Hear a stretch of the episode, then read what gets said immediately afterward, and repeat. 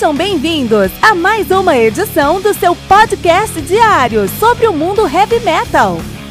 Esse é o Metal Mantra, o podcast do metal sagrado.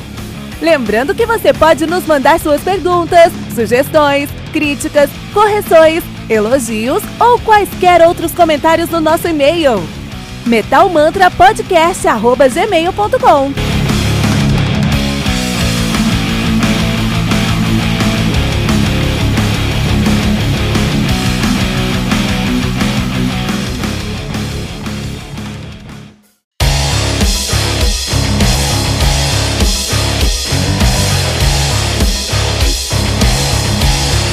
Você ouviu os últimos lançamentos do mundo heavy metal?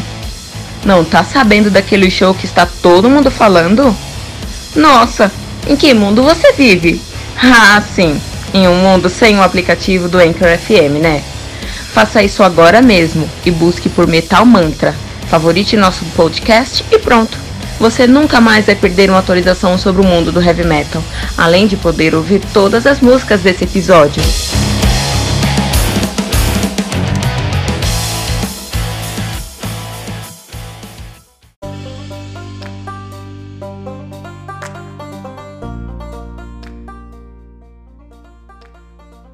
Killing Machine, do Judas Priest, álbum lançado no dia 9 de outubro de 1978 pela CBS Records. Álbum que conta com 10 músicas, totalizando 34 minutos de play. Sim, pensa se isso não é uma coisa disparada e estourada na sua cara. Judas Priest, deuses do heavy metal de Birmingham, Inglaterra, mesma cidade que o que o, que o Black Sabbath. Pensa, né? Pensa você tendo uma cidade. Ah, você tem umas, tem umas bandas aí. Qual é a banda? Black Sabbath e Judas Priest. Estou na ativa desde 1970, repito, 1970. De fato, seu primeiro uh, registro foi em 69 como Fright. E depois eles 70 mudaram o nome para Judas Priest, estão na ativa desde então. A banda que é formada aí. Desculpa, a banda que tem um, um, um, uma discografia bem extensa. Eles têm ali o Rock'n'Rolla de 74, Sad Wings of Destiny de 76, Sin After Sin de 77, Stained Class de 78, Killer Machine de 78, mas aí esse mesmo álbum foi relançado em 79 sob o nome de Hellbent for Leather. Hellbent for Leather. 80 nós temos o British Steel, 81 o Point of Entry, 82 Screaming for Vengeance, classiqueira. 84 Defenders of the Faith, classiqueira. Turbo de 86, Ram Down de 88, Painkiller de 90. Jugulator de 97. Sete anos de ato, hein, rapaz? Olha isso. Demolition de 91. Angel of Retribution de 2005. Nostradamus. 2008. Redeemer of Souls de 2014. O excelente. Firepower de 85. A banda que atualmente é formada por Ian Hill no baixo, Rob Halford no vocal, Glenn Tipton na guitarra, Scott Travis na bateria e Rich Faulkner também na guitarra. O Rich Faulkner já tocou com a Lauren Harris, filha do lendário Steve Harris, né? Então, olha só, interessante isso aqui. Os caras tinham lançado ali já álbuns é, icônicos, né? Eles tinham ali já o Standard Class, o Sin After Sin, Shadow Wings of Destiny, que são bem agressivos, né? Se a gente parar pra pensar. E eles depois lançam Killing Machine, que todo mundo esperava uma coisa pesada, agressiva, paulada na orelha. E eles se aproximam mais do rock de arena. Olha isso. Com o objetivo, os caras tinham o objetivo de alcançar uma popularidade maior. E o Judas Priest trocou quase todo o seu peso único. E, e um trabalho de, de, de composição que foi muito ambicioso, por um som mais básico, por um som mais direto, né? Que resultou para os fãs mais pauleiras num resultado decepcionante. Mas pra galera que queria conhecer o novo som, puta, aí os caras entraram nesse novo mundo que é o rock de arena, né? Isso foi bom pra carreira deles em muitos momentos. Mas é indiscutível, se você compara a bateria de Killer Machine com a bateria de Sin After Sin, você fala, puta, alguém programou essa bateria no, no, num brinquedo de criança, cara. É muito diferente. Muito diferente a bateria. Por exemplo, né? Os. Uh, não tem mais solos. Esse álbum não tem aqueles solos. Tem solo, mas não é aqueles solos que você via, por exemplo, em Wings of, of Destiny. Por exemplo. E os riffs estão muito mais power chord com, com, com notas mais longas. Aí me lembra mais rock and roll mesmo, mas assim, eles fizeram de propósito, né? Que é um ponto. Mesmo assim, olha só, os caras foram pro lado comercial. Isso é negativo? De certa forma, não. Você pode fazer algo comercial bom. E no caso aqui, teve uma grande diferença entre os cara, o que os caras fizeram no Sin After Sin, por exemplo, e o que os caras fizeram no, no Killing Machine. Mas quando você escuta, por exemplo, músicas como Evil Fantasies, você tem o, o, o, o Judas Priest fazendo um som de arena, um hard rockão, assim, um hard rockão que podia estar tá num, num, álbum do, do, do Journey, que seja. Mas o vocal do Rob Hofford, ele tá aprendendo aquele, dar um, um drive, transforma tudo isso aqui num clássico do blues rock, hard rock de arena, a melhor hard rock de arena que foi feito no mundo.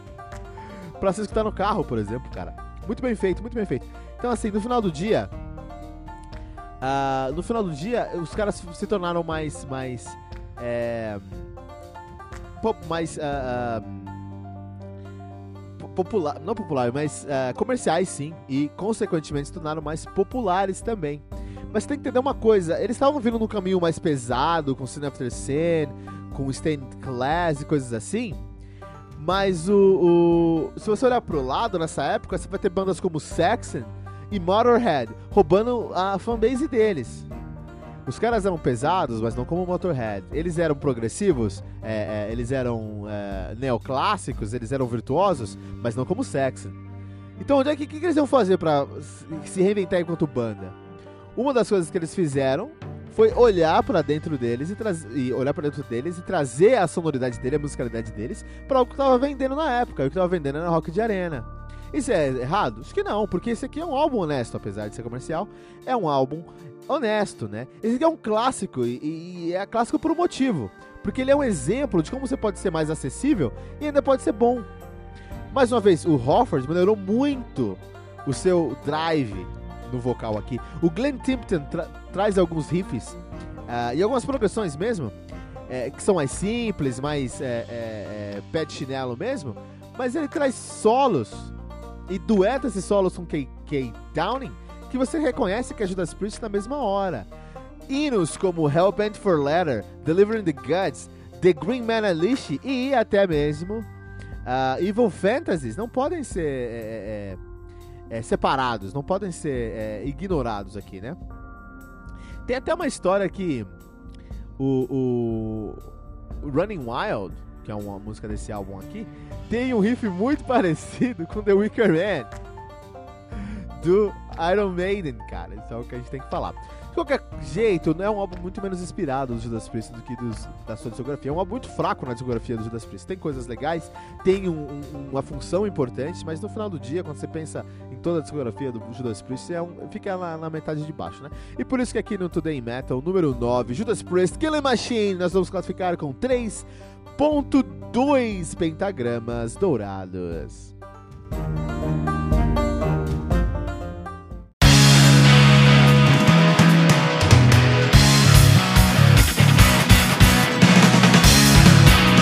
Pera aí rapidinho. Você ainda não baixou o aplicativo do Anchor.fm? Como assim? Faça isso agora mesmo e busque por Metal Mantra. Favorite nosso podcast e pronto. Você nunca mais vai perder uma atualização sobre o mundo do heavy metal, além de poder ouvir todas as músicas desse episódio.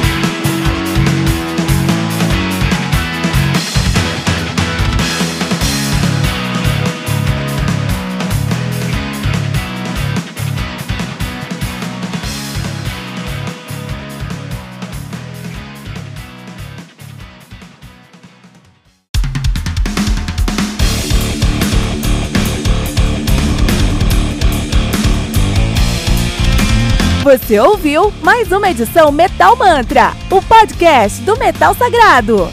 Apresentação: Kilton Fernandes. Não deixe de compartilhar a palavra do metal compartilhando esse episódio, usando a hashtag Metal Mantra.